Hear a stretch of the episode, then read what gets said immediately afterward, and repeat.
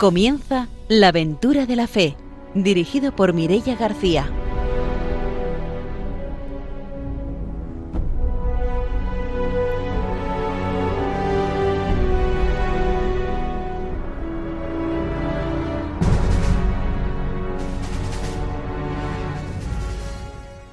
Muy buenas noches, bienvenidos a un nuevo programa de la aventura de la fe. Estamos en Radio María para ofrecerles una nueva aventura misionera. Esta noche está con nosotros el padre don Arturo García. Buenas noches, bienvenido. Muy buenas noches a todos radiantes. Gracias, Mirella, por tus buenos deseos. También está con nosotros, como siempre, Ramiro Faulí. Buenas noches. Hola, muy buenas noches. Un saludo a todos los que nos escucháis y hoy vamos a mandar también saludos muy especiales a María que siempre es una gran seguidora, y a su cuidadora, que está ahora con ella, que ya sabe que emitimos los domingos cada 15 días, porque ella ya le ha recordado que el domingo a las 12 hay que escuchar el programa La aventura de la fe. Así que las dos estarán escuchándonos. Un saludo para ellas dos. Muy bien, pues mandamos esos saludos y saludamos también a nuestro invitado de hoy, que es Luis Ángel Plaza y es director del IEM, del Instituto Español de Misiones Extranjeras. Buenas noches, bienvenido. Buenas noches, es un placer poder compartir eh, la fe y la misión con vosotros y con todos los oyentes, claro. Pues será como siempre, después de nuestro bloque de formación, de ponernos al día con las noticias misioneras, cuando tengamos ese momento de la entrevista y podamos conocer un poco más qué es eso del IEM y la experiencia misionera también de Luis Ángel. Ahora saludamos también a nuestros técnicos, a Ramón y a Ángelo, y nos vamos ya con nuestra formación misionera.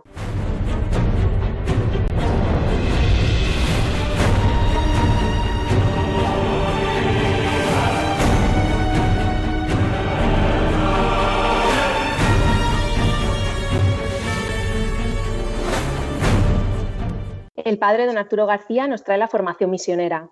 Pues sí, continuamos con esta encíclica tan maravillosa ¿no? de San Pablo VI y Evangelii Nunciandi. Y empezamos pues un nuevo capítulo, que es el espíritu de la evangelización. Claro, el espíritu es como lo más importante, ¿no? La raíz de todo. Y dice, es una exhortación apremiante, ¿no? Es decir, lo que nos llama a evangelizar nuestro Señor Jesucristo es apremiante. Eso se nos olvida muchas veces. Después de la misión ya, como han pasado dos mil años, bueno, pues una parte más de la iglesia y bueno, ya se enterarán, ¿no? Y los misioneros van por ahí haciendo su trabajo, pero en realidad veremos que no es así, que es muy urgente, porque Jesucristo no ha venido al mundo ni ha muerto en la cruz, pues sin prisa, ¿no?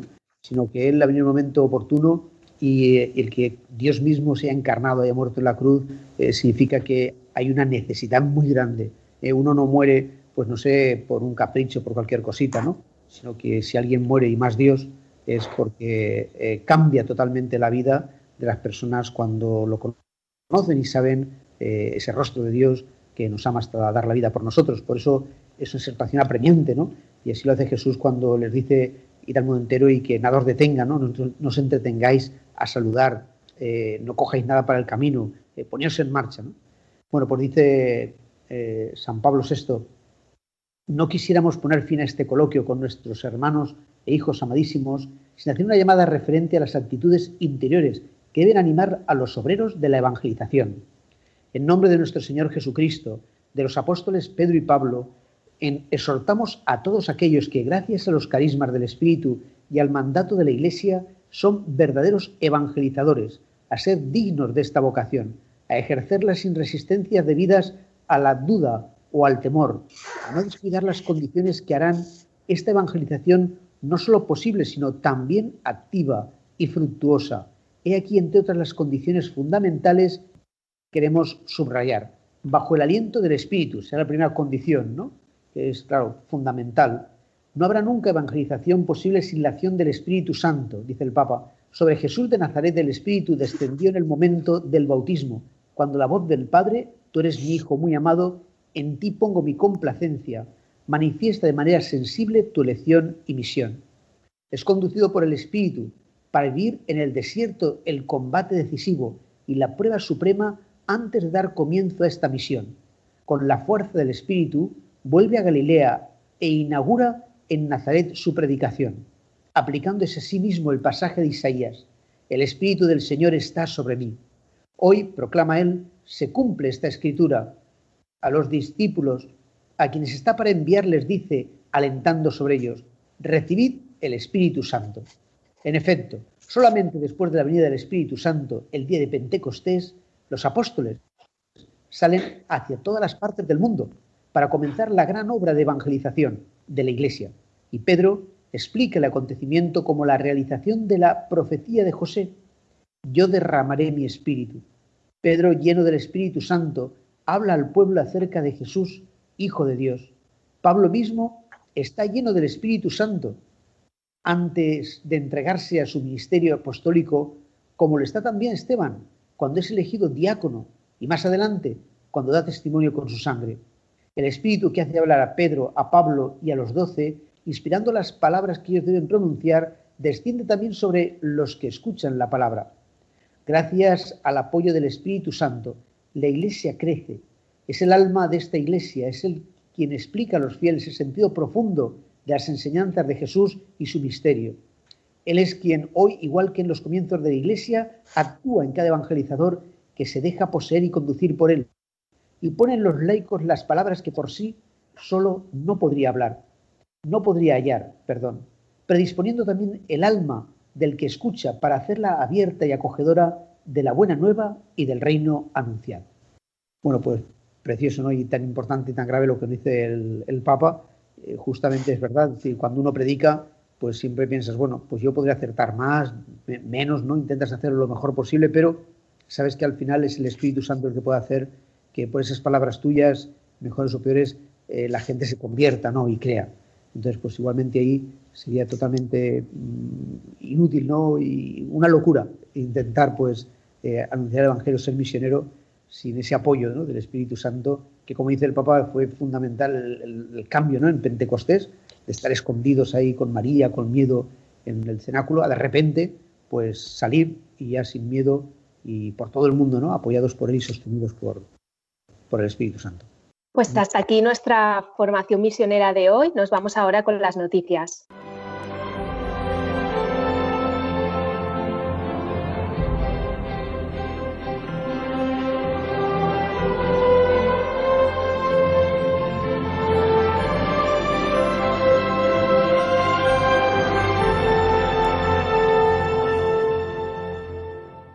Ramiro Fauli nos trae las noticias misioneras. Bueno, yo la primera noticia es sobre Mozambique, la situación que se está presentando de conflicto en Mozambique y tras la alegría de que han sido liberadas dos hermanas, dos religiosas, la hermana Inés y la hermana Eliane, ahora vemos como en una región de Mozambique la gente está huyendo del conflicto armado y está pues teniendo que manejarse entre dos conflictos, el armado y la situación generada por el COVID, ya que al huir tienen que ir a, tienen que desplazarse a zonas donde tienen que refugiarse con familiares y esto representa un gran hacinamiento, con lo cual se favorece el contagio del COVID.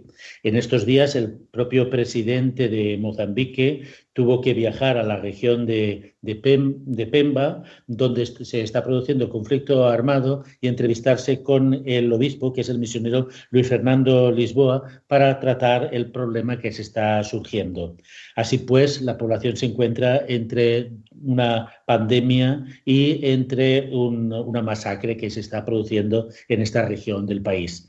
Eh, como Mireya es conocedora de, Mozambique, pues yo he elegido, porque a veces teníamos la sensación de que en Mozambique ya estaba como mucha paz, estaba todo muy organizado, y vemos como nuevamente la violencia se está gestando en un país africano donde prácticamente ya pensábamos que había una pacificación de toda la zona del país. Así que, bueno, nos solidarizamos con, con Mozambique y estamos pendientes de lo que ocurra con nuestros hermanos mozambiqueños. Y la otra noticia es también sobre África, pero ya es una es una noticia más diplomática, que es el acuerdo en Burkina Faso con la Santa Sede, es un acuerdo bilateral entre ambos países que va a facilitar un poco la labor de la Iglesia Católica en, en, este, en este país. Recordemos que Burkina Faso cuenta con 15 diócesis, de la cual el 19% de la población se considera católica, aunque según cada parte del país el porcentaje cambia desde un 30% a un 5% de católicos en algunas de las regiones. La presencia a nivel asistencial y educativo de la Iglesia Católica en el país ha sufrido en estos años distintos ataques y, asesinatos en donde han fallecido también un sacerdote y cinco fieles por parte de grupos extremistas islámicos. Así pues, gracias a la, labor de la Iglesia y el fomento actual en los últimos tiempos de vocaciones sacerdotales, religiosas y de compromiso laicado, la Iglesia está mirando con esperanza una pacificación del país y un hermanamiento entre todos. Así pues, vemos con esperanza que si en un país eh, como era Mozambique ahora se ha incrementado el conflicto armado, sin embargo en otras partes parece como que vaya hacia una pacificación. En África nos mantenemos en esta incertidumbre constantemente. Lo habíamos recordado ya en alguno de los programas anteriores, en ese conflicto que está ahora mismo ocurriendo en Mozambique, tienen un papel muy importante los misioneros, sobre todo con la crisis humanitaria, han hecho una comisión y son los que están trabajando para intentar ayudar a todas esas personas que se han desplazado. Y al frente de esa comisión hay dos misioneros españoles, el padre Eugenio y luego una misionera valenciana que la entrevistamos ya hace unos años aquí en la Aventura de la Fe, la hermana María Gómez Lechón, están trabajando ahí constantemente para intentar eh, ayudar un poco en lo que se pueda en esa situación tan complicada. Así que pues nos unimos a, esa esperanza por el continente africano y cerramos ya nuestra sección de noticias misioneras.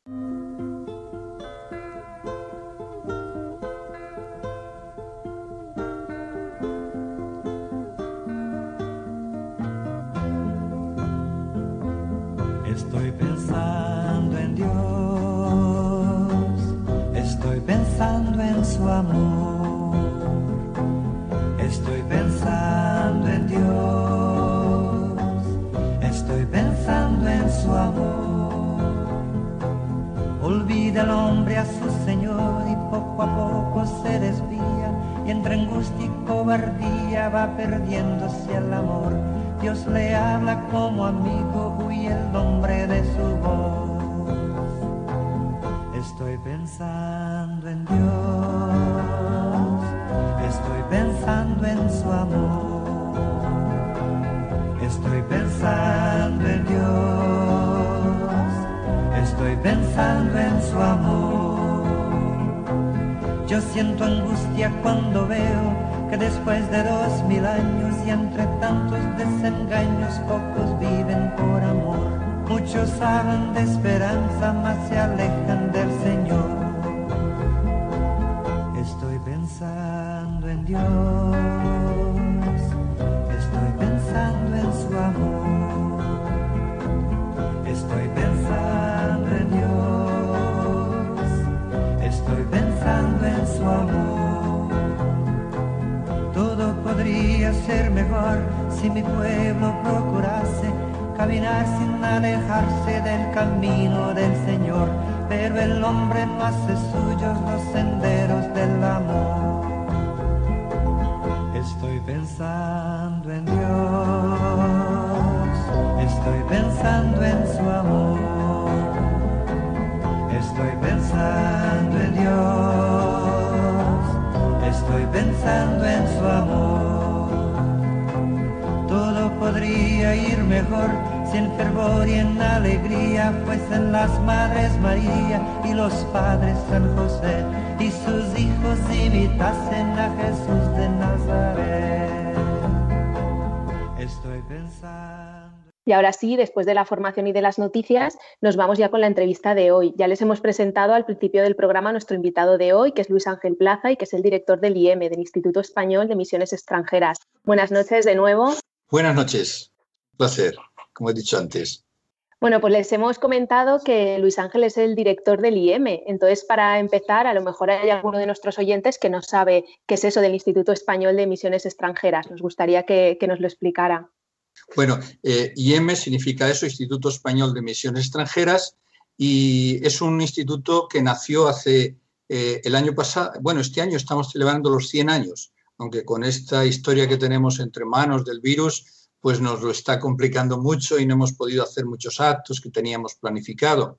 Pero eh, surgió hace 100 años precisamente un sacerdote eh, en Burgos, eh, que fue un poco la simiente, que decía, en aquella época de España solo iban a la misión las congregaciones religiosas y entonces los sacerdotes de las diócesis no se sentían implicados. La iglesia toda no sentía que era una misión de toda la iglesia. Y este padre pues fue muy, muy existente en eso y eh, después de unos años, todavía la simiente no dio fruto, después de un año, unos años el Papa envió una carta, precisamente hace 100 años, el Papa Benedicto, eh, al obispo de Burgos, pidiéndole que se organizase una formación para sacerdotes de las diócesis, comenzando por Burgos, y que animase a otras diócesis, para que la Iglesia, las diócesis, se implicasen también en la misión, comenzando por los sacerdotes. Y ahí fue cuando en, el año 1920 surgió el Seminario de Misiones en Burgos, para preparar sacerdotes de las diferentes diócesis. Entonces, la característica nuestra es eso. Somos sacerdotes diocesanos, eh, que salimos de las diócesis. Yo estudié en Burgos eh, y fui sacerdote en Burgos durante ocho años y le pedí al obispo salir en misión. Entonces somos sacerdotes diocesanos que nos asociamos asociados para una misión eh, en salida, gentes que llamamos, fuera de España. Y yo mm, pues fui a través de un camino, uno de los caminos o formas para ir, hay otras formas, pero una de ellas es a través de este instituto, ¿eh? que estamos ahora pues queriéndolo pasar para que sea asociación, porque algunos lo confundían con una congregación y nunca lo quisimos ni lo quisieron. Siempre quisimos ser conscientes de que somos sacerdotes diocesanos y nuestras diócesis se sienten comprometidas con nosotros también. Actualmente, Luis Ángel, estáis en varios países, ¿no? Porque tengo entendido que abarcáis países eh, de Asia, de África, de América Latina. Sí, estamos, eh, ahora estabais hablando de Mozambique una de mis tareas ahora es visitar esos compañeros. Y yo estoy visitando, pues, práctica, he visitado todos los grupos ya. Estamos, como vamos en grupo, no vamos cada uno ahí como un francotirador, sino en grupo, pues intentamos vivir eh, ese espíritu de, comunión, de, grupo, de equipo. y, entonces hay un grupo que está precisamente en Mozambique. Y, es curioso porque estamos haciendo un trabajo, el grupo de Bahía de Brasil, donde yo he estado, estado, entonces ese grupo hemos trabajado con sacerdotes de allí, animándoles y había un proyecto que lo ha parado también el virus, ¿no? Un proyecto de, de algunos sacerdotes, estábamos pensando dos o tres, que habían, habíamos acompañado de tres diócesis, que iban a ir precisamente a Mozambique ¿eh? en, misión unos años, para que ellos también sean misioneros. Y, ya digo, está parado por el momento esta cuestión y una de las visitas que iban a hacer es precisamente a Pemba, porque el obispo de allí es brasileño. ¿eh? Entonces estaba entre ese plan y uno de los que están en Pemba, como hay muchos sacerdotes misioneros allí, diocesanos, uno se iba a incorporar al proyecto tal vez para eh, Tete, para Tete, que es donde están los compañeros. Pero vamos, eh, lo que dices tú, tenemos presencia en, varios países, en seis, siete países de América Latina, en dos países en, Asia, Japón y Tailandia, y estamos en cuatro países en África. Eh, está en Benín, hay un compañero solo que está en una misión eh, de la diócesis junto con la diócesis de Asturias, y después tenemos Mozambique, Zimbabue y Zambia. en tu caso concreto, tú estuviste en Brasil, ¿no?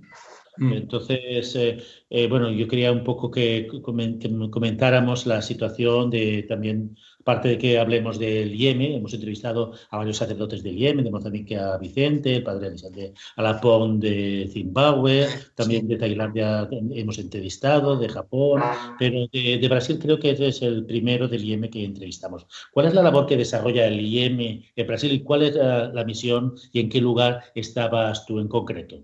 Bueno, nosotros en Brasil teníamos dos grupos, digo teníamos porque el grupo que había en San Pablo eh, prácticamente ha quedado ahora uno solo, que ya tiene más de 75 años, y bueno, él quiere seguir allí, se le está incorporando como que fuese del grupo de Bahía, que es el grupo mío, es Bahía y Pernambuco. Eh, son dos estados de Brasil, como dos autonomías, ¿no? Que quedan en el nordeste. Brasil es inmenso y Brasil pues tiene tiene todo tipo de, culturas, razas, costumbres muy diferentes. Es muy grande, hablan de 17 Españas, imagínate eh, el tamaño de Brasil. Entonces, en la región que estaba yo, ¿eh? es una región eh, que llamaban del semiárido, semidesértica, porque en Brasil tiene la Amazónica que solo es agua, la Amazonia, y tiene el sur que hasta nieva. O sea, son regiones muy distantes y, por tanto con culturas, con costumbres, eh, pero la región podemos decir más pobre en ese sentido precisamente por el la falta de agua, que es una de las causas que, que, limita mucho la población, más antes todavía que era todavía rural, ahora ya es más de ciudades, entonces, eh, mucha gente tuvo que emigrar. ¿eh? Entonces, ahí es donde formamos un grupo de compañeros y son dos estados que eh, estamos en los límites. Yo estaba en un lugar que se llama Petrolina y otros están en Bahía, Salvador de Bahía, esa zona, ¿no?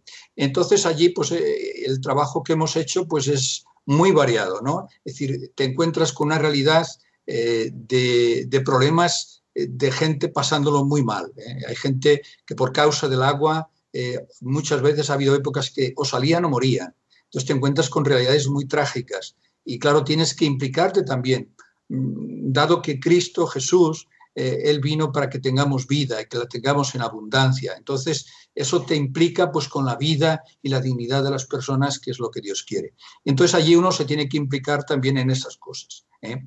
También tenemos, aparte de esos trabajos sociales que son muy fuertes, yo he estado eh, trabajando mucho en la cuestión de, eh, armas, que, hay un proyecto, luchamos contra eso, hay muchos intereses, muchas cosas, y tienes que luchar porque el que más sufre son los pobres. ¿no? siguiendo un poco esta preocupación del Papa por los pobres, pues estás viviendo en los lugares, nosotros como misioneros del Yemen tenemos también otra característica, procuramos ir a lugares donde no quiere ir nadie, lugares más, podemos decir, más desafiantes, eh, no vamos a ocupar lugares puestos. En principio, eh, no tiene sentido un sacerdote nuestro que vaya a ocupar una parroquia que ellos quieren estar y tal, luchando por lugares. Nosotros la tendencia es ir a periferias, a lugares, ¿eh? y entonces allí hemos, hemos estado también otros trabajos, trabajos bíblicos. Yo he trabajado mucho con la Biblia, que es una de las riquezas. Yo agradezco mucho a Brasil porque la Biblia me ha enseñado mucho en la experiencia de Brasil. Pero bueno, otras cosas. Si quieres alguna cosa más, podemos continuar hablando. He nombrado un tema que a mí me, me, apasiona o siempre me genera una incógnita, que es el tema de la Biblia, ¿no? Porque hay como una visión un poco distinta a la que tenemos del estudio de la Biblia aquí en Europa, a como se tiene, digamos, de la Biblia en América Latina, de círculos de gente sencilla, círculos de base, de, meditar alrededor de, la palabra, ¿no? que ahora también lo ha puesto en boga, un poco ha resaltado el Papa, ¿no? Eh, dedicando un domingo a la palabra. ¿no? Allí como que la gente se congrega alrededor de la palabra sin tener muchas nociones, aunque se forma, pero para compartir la palabra de Dios. ¿no? Bueno, eh, como decía don Arturo antes, eh, el Espíritu Santo hace maravillas. O sea, tú no te imaginas eh, para mí fue uno de los grandes descubrimientos, cuando los grupos, eh, grupos de gente muy sencilla, algunos que no saben ni leer, y gente, y se comparte la Biblia, se comparte la palabra. Entonces tú no te imaginas las bellezas que salen. Cuando decir, bueno, lees un texto y decir, ¿qué nos quiere decir Dios? Y cada uno comparte. Y, y, es una riqueza inmensa, es una riqueza inmensa porque eh, hasta cosas que tú no te habías dado cuenta en esa palabra, cuando... Entonces ese leer la Biblia y leerla eh, como luz para la vida de las personas. Es decir, intentamos decir, bueno, que en nuestra situación, lo que estamos viviendo, ¿qué nos quiere decir Dios, eh, su palabra en este momento? Entonces, nosotros eh, hemos hecho momentos de estos, lectura orante de la Biblia, momentos, y hemos hecho momentos de formación, y, la Biblia para mí es... yo me acuerdo que cuando llegué comencé a hacer formación, escuela de formación y tal, pero al final llegué a la conclusión que el centro y lo que realmente cambiaba y, tenía futuro y, nos iba a ayudar más fuertemente era la palabra de Dios, era la Biblia. Y, es bonito, es bonito porque ellos tienen, es decir, la cantidad de Biblias que vendemos, o sea, llevamos muchas Biblias, la gente va con las Biblias, hay gente que sabe buscar la Biblia, que tienen más cariño por la Biblia. Yo aquí no veo a gente con Biblias, vas a una casa y no tienen la Biblia o, tienen una de la estantería, ¿no? Entonces eh, encuentras eh, yo he estado aquí hasta en sacristías que no tenían la Biblia. Entonces, mm, ese amor por la Biblia, yo le, he mamado allí, no sé, yo, yo me siento, para mí era importante, pero no tenía esa, eh, ese entusiasmo por la palabra. Entonces, eso agradezco mucho a, lo que yo recibí de Brasil. Ya ha habido una influencia de, Aparecida, ¿no? En la Biblia también pues, para ser misioneros, ¿no? Las parroquias sean misioneras, ¿cómo viven ahí la misión digamos, allí mismo, ¿no? En las parroquias, con la gente, con los mismos vecinos. Sí, mira, eh, la, Aparecida ha sido una, una, bendición de Dios también para la Iglesia, porque curiosamente eh, uno de los que actuó en la redacción y en todo esto fue el Papa Francisco. Y curiosamente, eso que pasó en Aparecida, que fue una reflexión desde la realidad de América Latina y tal, él lo está llevando eh, a toda la Iglesia. Y ese espíritu misionero que en, Aparecida fue fuerte y de que toda la iglesia tiene que estar en estado de misión, toda la iglesia tiene que ponerse en salida, eh, eh, ese unir discípulo y misionero, eh, la palabra que, que, dice Aparecida siempre no dice discípulo y misionero, sino discípulo misionero. Es que no se puede separar. entonces eso ese espíritu misionero para las parroquias. Eh, el Papa Francisco lo está ayudando a toda la iglesia. Yo creo que es una, es una bendición. Aparecida para mí fue un, momento muy importante y que, claro, estamos todavía pues muy lejos de eso. ¿eh? Hasta en Brasil mismo se ve que eso está, pues fue una cosa tan bonita del espíritu, pero que no se está aprovechando como se debía. Aunque hay un trabajo, ¿verdad? ¿Y, cómo es ahí la, no sé, la pastoral vocacional, si hay vocaciones, seminario en esta diócesis, si también cuestan las vocaciones? Sí, eh, hay, eh, sí que existen, pero no es esa cantidad así inmensa, ¿no? Es unas vocaciones muy, los números no son grandes. En Brasil, de hecho, hay diócesis que tienen problemas todavía. Eh, por ejemplo, en alguna diócesis que está un compañero nuestro, están en situaciones difíciles de no tener zonas grandes eh, que, tienen sin poder ir mm, sacerdotes a celebrar. Hombre, la Amazonia es claramente eso. O sea, en la Amazonia eh, hay diócesis, hay parroquias que pueden tirarse un año para recibir una misa, para tener una misa. O sea, en la Amazonia, por las distancias, pues es una situación bien difícil, es misionera totalmente. Y entonces las vocaciones misioneras, las vocaciones también de padres y tal, pues todavía necesitan. Y después hay otra cosa que a veces nos preocupa. ¿eh? Nos preocupa, ya ha habido documentos en la Iglesia de Brasil, a los obispos de Brasil les preocupa también, eh, que están saliendo algunos, algunos están yendo al seminario, pero no, no con ese espíritu de Jesús a veces muy preocupados o por un estatus o por eh, una ropa o por... Y entonces a veces es preocupante eso. Yo he encontrado eh, a veces en, alguna, en algunas diócesis sacerdotes que tú ves claramente, eh, yo les decía en mi diócesis de Burgos, hoy, después de ver algunos sacerdotes allí, hoy os valoro más a vosotros, ¿no? Porque hasta gente muy mayor con su mentalidad, pero tú ves cómo en su pueblo intentan hacer lo que pueden. A veces puedes decir estar o no de acuerdo, pero ves que hay un, un amor a, lo que hacen, a intentar hacerlo bien. Y yo encontraba allí gente que no tenía ese planteamiento, a veces eh, tratando mal a la gente, a veces... Eh, no es general, pero hay bastantes casos y, y a mí sí que me preocupa. Yo antes el seminario no era una cosa, yo no me sentía que ese era un campo para trabajar. Hoy, si me piden algo del seminario, cuando lo piden yo voy. piden a, hablar de no sé qué, a dar clases, que he estado algunas veces dando clases, yo voy, porque creo que hay que trabajar también que los seminaristas y los futuros padres sacerdotes tengan un espíritu de Jesús, no, no otras cosas. Entonces, en ese sentido me parece importante, pero lamentablemente está un poco así débil la situación. Uno de los fenómenos normales que suelen suceder, sobre todo también en Brasil, es, digamos, los, los catequistas, ¿no? ¿Eh? El sistema de los catequistas que son los que sustentan a veces las propias comunidades y la itinerancia ¿no? de, los, de los sacerdotes. Ahora lo comenzamos a ver aquí en España, antes hablábamos, comentábamos fuera de micrófono, el que haya muchos pueblos que atender, cuando por ejemplo en Brasil y en otras partes de América eso era algo común. Pero ¿cómo es la implicación de los agentes catequistas o agentes de pastoral allí para que se pueda desarrollar toda la labor evangelizadora?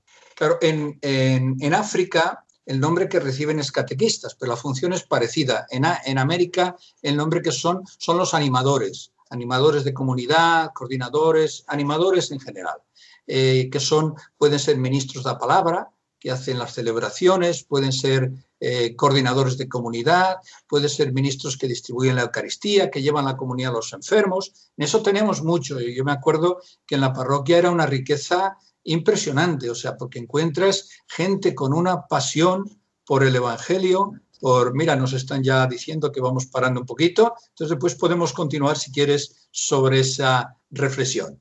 Pues nos vamos a hacer una pausa volvemos enseguida para seguir escuchando el testimonio.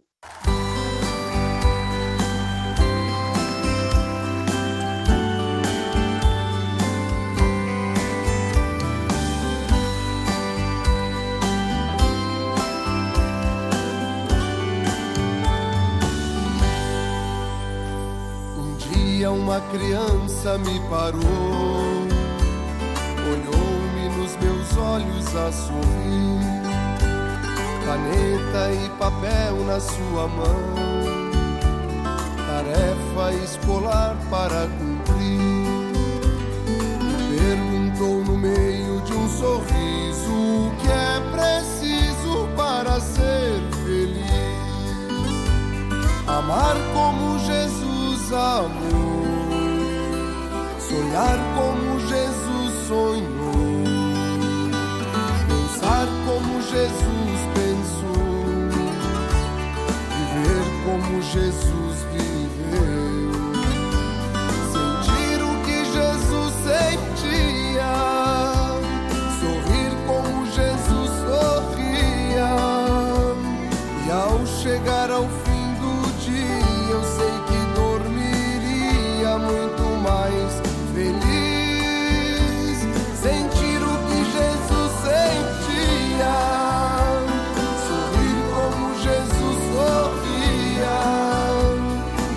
chegar ao fim do dia eu sei que dormiria muito mais feliz.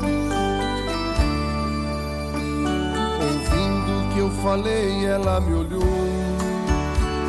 e disse Que era lindo que eu falei. Pediu que eu repetisse, por favor, mas não falasse tudo de uma vez.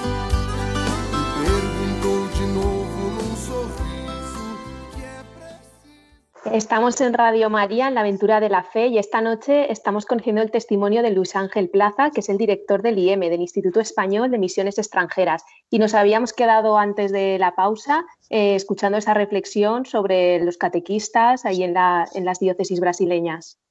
Sí, estamos hablando que el nombre que reciben allí más es animadores o animadores de comunidad o coordinadores de grupos y, y la verdad es que es una de las experiencias más bonitas. Eh, me acuerdo que una, una persona me decía, un, un laico, ¿no? Dice, eh, porque la última parroquia que yo estuve, el último año y medio, pues fue poco tiempo. ¿eh? Eh, y, y una de las cosas que más me alegró y me- más gratificante, que a veces uno encuentra cosas y respuestas gratificantes, otras veces tiene que esperar y otras veces no ve, ¿no? Y, y fue decirme, dice, eh, lo que nos ha gustado más es que hemos descubierto, a través de lo que nos has dicho, que nosotros tenemos capacidad. ¿eh? Es decir, y, es verdad, yo he visto que, que los laicos eh, con los que he trabajado tienen un compromiso, encuentras gente que cuando ellos te dicen, a mí a veces te dicen, hombre, tú sacerdote, tú que estás más cerca de Dios, tú que estás no sé qué, digo, te digo la verdad, probablemente estés tú más cerca, ¿eh? Yo he encontrado gente, pero de una fe profunda, de un compromiso serio, hay, hay gente, encuentras en las comunidades, mm, yo estoy convencido, y aquí en España también, es, es creer también en las personas y creer que las personas, el Espíritu las guía también. Entonces yo agradezco mucho por esa experiencia de poder trabajar y, con gente que, asume las responsabilidades, que llevan la comunidad, personas que son responsables por la comunidad y ellos, eh, tú vas a celebrar misa y ellos tienen sus reuniones y todo y continúan. Es decir, ellos se sienten que esto no es una cosa que reciben, eh, pues que todo como oyentes, sino que ellos sienten protagonistas, parte de ese proyecto de Jesús y Jesús también está en medio de ellos. Entonces, ese trabajo conjunto mm, yo veo que es muy positivo y cuando uno trabaja los laicos, yo he trabajado mucho, una de las cosas que me ha parecido muy importante es la formación. Es decir, tienes que trabajar y preparar a la gente. Tú ves que la gente cómo crece, crece a nivel de fe, a nivel religioso y crece como persona. Es decir, gente que hasta humanamente después eh, tienen más facilidad de encontrar trabajo porque es, un crecimiento de toda la persona. Entonces, eh, la formación para mí es fundamental en este trabajo misionero y, creo también en España, ¿no? La formación, preparar gente que, se apasione por Jesús y que descubra su evangelio, ¿no? su, proyecto de vida. Antes nos contaba al principio del programa que este año, en el 2020, se celebraba el centenario de, del IEM. ¿Cómo tenían previsto celebrarlo y al final cómo lo han podido celebrar? ¿Si se ha podido hacer alguna cosa? Bueno, nosotros hicimos mm, poquitas cosas, no hubo tiempo, teníamos todo el tiempo o todo el año ya programado con varias actividades. Eh, hicimos al principio, hubo un, inicio del año que fue eh, la fiesta de San Francisco Javier, patrono de las misiones. Entonces lo hicimos el día, el año pasado, en el 3 de diciembre.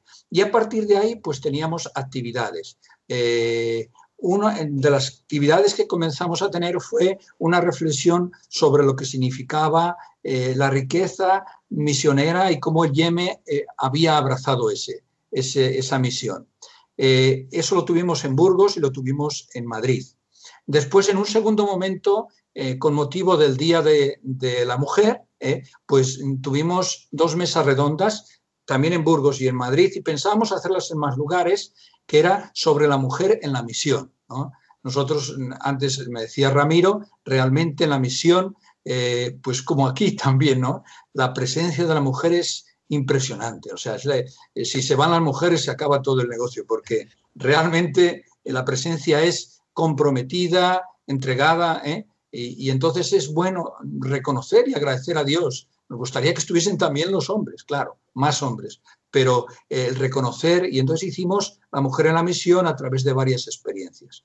Había otras actividades. Teníamos planeado, eh, planificado, pues eh, tener un festival misionero donde estuviesen misioneros, compañeros nuestros, familias de ellos, amigos nuestros personales, amigos, porque el Yeme tiene varios amigos, algunos que estuvieron en el Yeme, algunos que fueron sacerdotes incluso lo dejaron, pero continúan con un espíritu misionero muy majo. Entonces hay como una familia misionera. Entonces queríamos tener un festival pues bonito de, pues no ha sido posible. Queríamos también tener un festival de animación misionera, animando a colegios, a grupos para que pudiesen participar. No ha sido posible, todo lo pensamos a ver el próximo año. También hay un, tenemos preparado dos cosas y eso está preparado cuando se pueda. Tenemos preparado un musical que nos han preparado un grupo. Algunos de ellos son actores del 33, del, musical. Hay algún actor de ahí. Entonces han preparado un musical relacionado con el Yeme. Eso está hechas las músicas, las letras, pero pues estamos ahí, parados, ¿no? Y también tenemos una exposición.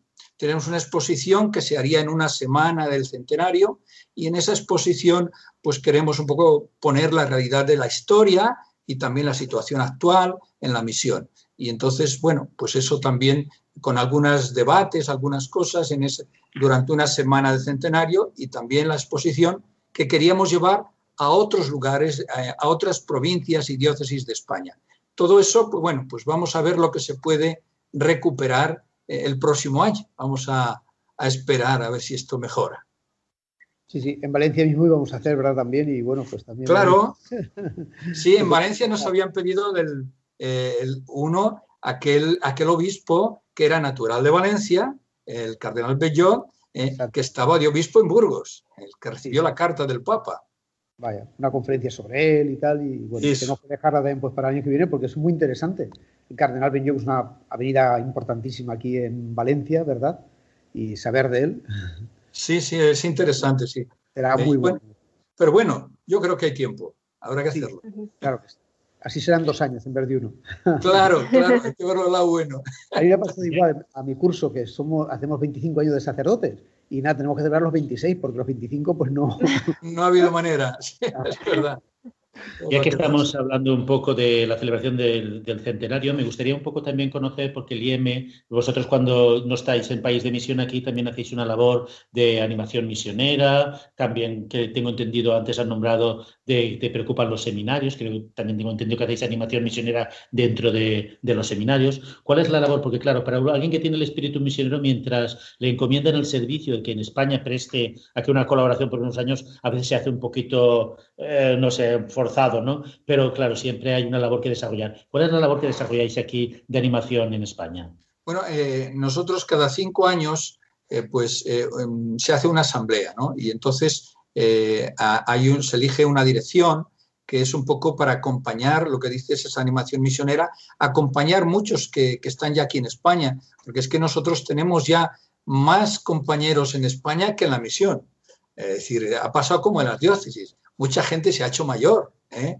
Y entonces, y ahora los que salen son muchos menos. Ahora tenemos solo uno que va a salir, que está, va a venir a prepararse. Entonces, eh, esos compañeros aquí hay que acompañarlos. Queremos acompañar la animación misionera y aparte de la dirección hay alguien, eh, normalmente hemos tenido tres, uno de cada continente, pero nos preocupa tener que traer a gente y, y ahora solo hay uno y este año estamos replanteando la animación misionera. Entonces vamos a aprovechar ¿eh? en el buen sentido, ¿no?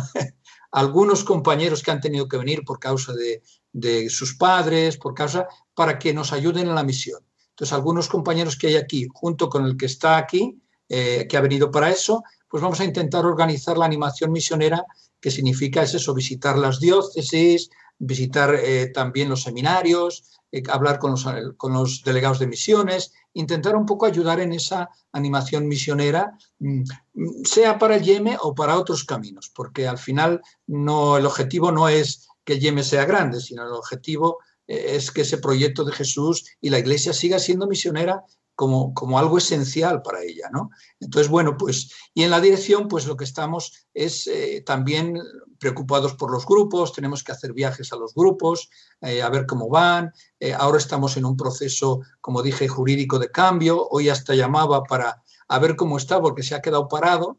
Llamaba hoy a, a, Roma a ver ahí. Bueno, y más o menos me he entendido. Lo que pasa es que, claro, con toda esta historia ha quedado todo parado.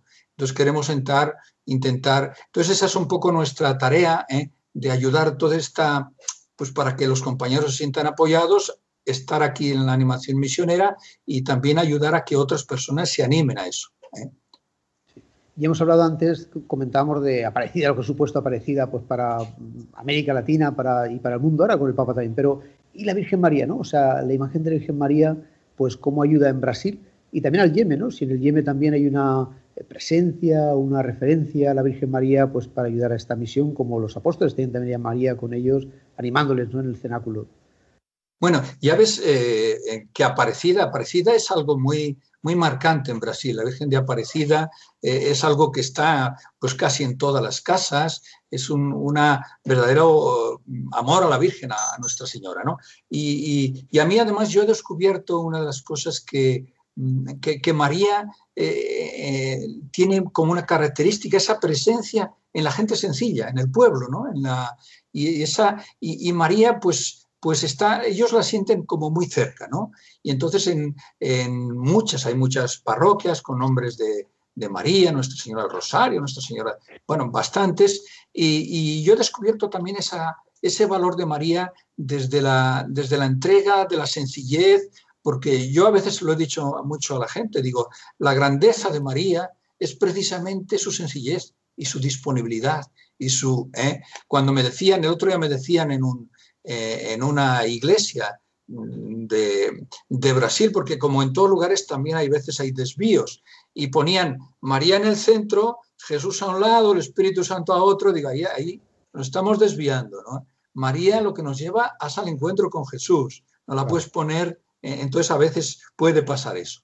Pero vamos, la gente sencilla que tú ves, que lo entiende bien, eh, María es alguien que les fortalece mucho. Yo, por ejemplo, para mí fue un grande descubrimiento, porque yo tenía idea de la Legión de María como una cosa ya de gente muy mayor, muy antigua, y yo me encontré grupos de la Legión de María que me impresionó, porque siempre podías contar con ellos. Eh, eh, además, con un espíritu bien humilde, siempre visitando a los enfermos. Ellos, digo, yo les decía, digo, mira, yo creo que nuestra fe, el seguir a Jesús, el amor a María, cada uno lo podemos expresar de una forma. Digo, fíjate, mm, yo a lo mejor la forma que tenéis vosotros no combina con la forma que tengo yo de la espiritualidad. Pero yo os digo una cosa, que lo vuestro viene de Dios porque veo los frutos. Y yo veo que vosotros, y es verdad, ¿eh? Eh, a mí me impresionó ese amor eh, a, la, gente, ese, ese, espíritu de servicio. De hecho, muchos de los ministros que tenía, al final les acabamos de la Legión de María. ¿eh? porque veías que era gente que tenía ese espíritu. Entonces, ese, esa presencia de María les ayudaba profundamente a seguir a Jesús. Y eso para mí es, es, muy, una riqueza grande también que he podido ver.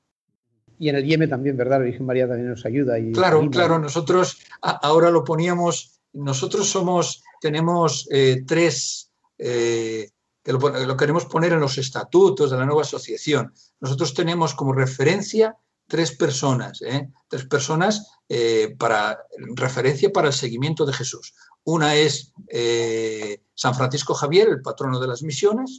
Como somos sacerdotes diocesanos, la otra es San Juan de Ávila, patrono de los sacerdotes diocesanos, y la otra es la figura de la Virgen María, también ejemplo para nosotros de misionera. ¿no? Entonces ahí son referencias en la espiritualidad que, lo queremos hasta recoger, a ver si es posible en los, en los estatutos que hagamos. Y, yo, por último, despediría con esto, decir, y quizá habrá que ponerle a Yeme un H, por lo que decías antes de, esos misioneros de Brasil que vais a enviar con vosotros un poco ahí a Mozambique, pues será el Instituto de, Misiones de Hispanoamérica, también como a, Bueno, lo que a nosotros nos parece que sería bueno, eh, y, ya hay, eh, ya hay algunas eh, diócesis, por ejemplo, de Brasil, que, que han enviado a la Amazonia, de otras diócesis más, que están en mejores condiciones, y algunos, antes hablábamos de Pemba, donde hay sacerdotes de Brasil que han ido allí en misión. Lo que pasa es que es, nosotros creemos que es importante que exista un acompañamiento. Es decir, hay gente que ha ido en misión y lo hemos visto. Yo he conocido a gente que ha ido a la Amazonia, de la diócesis donde yo estaba, de otras diócesis, y no se ha preparado bien. La gente no ha ido bien preparada. No Es decir, cuando nosotros estuvimos estuvimos, cuando yo estuve con otro compañero en Mozambique, la gente no estaba contenta con los sacerdotes misioneros de Brasil. ¿Y sabes por qué? Porque como ellos sabían la lengua, iban ya allí de maestros. Y una de las cosas que nosotros trabajamos mucho es que cuando tú vas a la misión tienes que ir en actitud de escucha y primero ir conociendo, no, no eres tú el que lo sabes todo. Entonces esa actitud mucho más de inculturarse, de, eh, es importante. Entonces, lo que nosotros estamos trabajando y queremos que, por ejemplo, en Brasil pueda haber una entidad eh, tipo IEM, de la forma adaptada a ellos, como ellos lo vean, pero que les ayude a preparar a la gente que sale, que puedan salir juntos, que sea la diócesis que envía se sienta implicada. Eso es importante. ¿eh? Entonces, nosotros... ¿Eh? 100 años de historia son un tesoro que eso hay que... Claro, podemos compartir un poco la experiencia, ¿no? Todavía. A mí no, me gustaría que no terminara el programa sin un poquito hablar sobre la juventud, ¿no? Tanto aquí en la animación misionera como el trabajo y el papel de la juventud en, Brasil. A veces nosotros, para nosotros la gente joven en Brasil o es que está bailando samba o que están dando tiros en una favela, ¿no? Pero ¿cómo es la realidad pastoral eh, de la juventud en Brasil? Bueno, eh, vamos a ver, nosotros eh, existen jóvenes muy comprometidos y muy eh, sobre todo ahora, por ejemplo, en Brasil ahora se ha celebrado algo muy bonito que se llama el grito de los excluidos, ¿eh? porque eh, el Día de la Patria, que es el día 7 de septiembre, los obispos percibieron, pero bueno, esta patria, esta independencia de la patria, mucha gente ahí que es excluida de todas estas riquezas. Y los obispos lanzaron hace 26 años siempre celebrar también, traer a esos excluidos, que Jesús viene para incluir y acoger a todos, no excluye a nadie. Y entonces ahí los jóvenes, por ejemplo, en actividades de esas han entrado mucho. Pero sí que es verdad, eh, yo no digo que perdidos, probablemente eh, un poco lo que está pasando en España, eh, la juventud está un poco indiferente. Yo creo que es un poco culpa nuestra también. Yo, por la experiencia que llevo este tiempo que llevo ahora en España, mm, yo a veces digo, claro, cuando veo a mis sobrinas de 20, 22, 23 años, van a la iglesia y dicen, si es que yo me aburro, si es que no entiendo nada. Yo creo que tenemos que hacer un gran esfuerzo para ayudar a entender eh, que esto vale la pena. Y yo estoy convencido, ¿eh? yo estoy convencido porque lo he visto en Brasil y lo he visto aquí también. Cuando el joven descubre el valor, la riqueza, va para adelante con todas sus fuerzas. Ahora, cuando le suena algo viejo, aburrido, sin vida, claro, eh, ellos no van. Entonces, yo creo que tenemos que hacer todo un esfuerzo para ayudarles a transmitir aquello que es eh, importante, ¿no? Pero realmente yo sí que estoy preocupado también en Brasil que toda esta realidad, si no la cuidamos, yo creo que es una realidad de misión, eh, se nos puede ir, se nos puede ir y perdemos algo que es el futuro de la iglesia y es el futuro también. Y una iglesia que no tiene a los jóvenes es una iglesia pobre, es una iglesia que va destinada a morir. Entonces yo creo que es necesario estar cerca de ellos y en Brasil sentimos un poco también que ahí se está fallando un poco. Bueno, y para terminar el programa, a mí me gustaría también preguntar sobre tu vocación misionera, ¿no? ¿Cómo descubres que tienes esa vocación misionera? Muy bien, está bien. bueno, yo desde, desde que eh, yo fui al seminario, ¿no? Eh, bueno, pues mi madre dice, quería, eh, yo quería ir, cuando viene alguien para llevarte al seminario, yo fui a los 12 años, yo fui un niño. y entonces, al final mi madre dice, no, que el seminario, y, bien, y entonces fue al seminario y feliz de estar en el seminario mm, y me sentía más identificado con eso que estar en una congregación. Pero eh, a partir ya de los 17, 18 años, yo supe que había convivencias misioneras. Y entonces yo participé muchas, varias convivencias del IEM aquí en Madrid, de seminaristas. Y yo venía y estuve así, pues eso, durante ocho años o así, porque sentí que, no sé, a mí eso me atraía. ¿eh? a veces no lo sabes explicar. Eh, como cuando alguien, de alguien se enamora de alguien y por qué, pues no sé, es que atrae, ¿no? Es que es algo que, bueno, pues yo seguí y me ordené de sacerdote y el, el, el, obispo me envió a una región y yo continué estando allí participando eh, en las convivencias de ya de sacerdotes. ¿eh? Y entonces cuando llevaba ya ocho años, yo vi que era el momento y le dije a, mi obispo, oye, quiero tener una experiencia misionera por ver si es eso que yo creo que Dios me está pidiendo. Eso, quiero conocerlo y hacer un año de preparación. Y bueno, vine un año aquí y vi que era eso que... Y me fui por cinco años y he estado 21 hasta ahora y si Dios quiere continuaré. Pero quiero decir que, que en aquel momento de cinco años y después, pues bueno, te das cuenta que y, y continúas. Muy bien, pues con este testimonio de vocación misionera llegamos ya al final de nuestro programa. Muchas gracias, Luis Ángel, por haber estado con nosotros esta noche. Ha sido un placer poder compartir. Siempre cuando uno comparte cosas que valen la pena y bonitas, uno también se anima, ¿no? Eso ayuda. Pues gracias también a nuestros colaboradores, al padre Arturo y a Ramiro Fauli. Y les recordamos que en la aventura de la fe volvemos dentro de 15 días. Les recordamos también que tenemos un correo electrónico que es la Pueden contactar con nosotros a través de este correo electrónico y también pueden seguirnos a través de las redes sociales de Twitter y de Facebook. Buenas noches.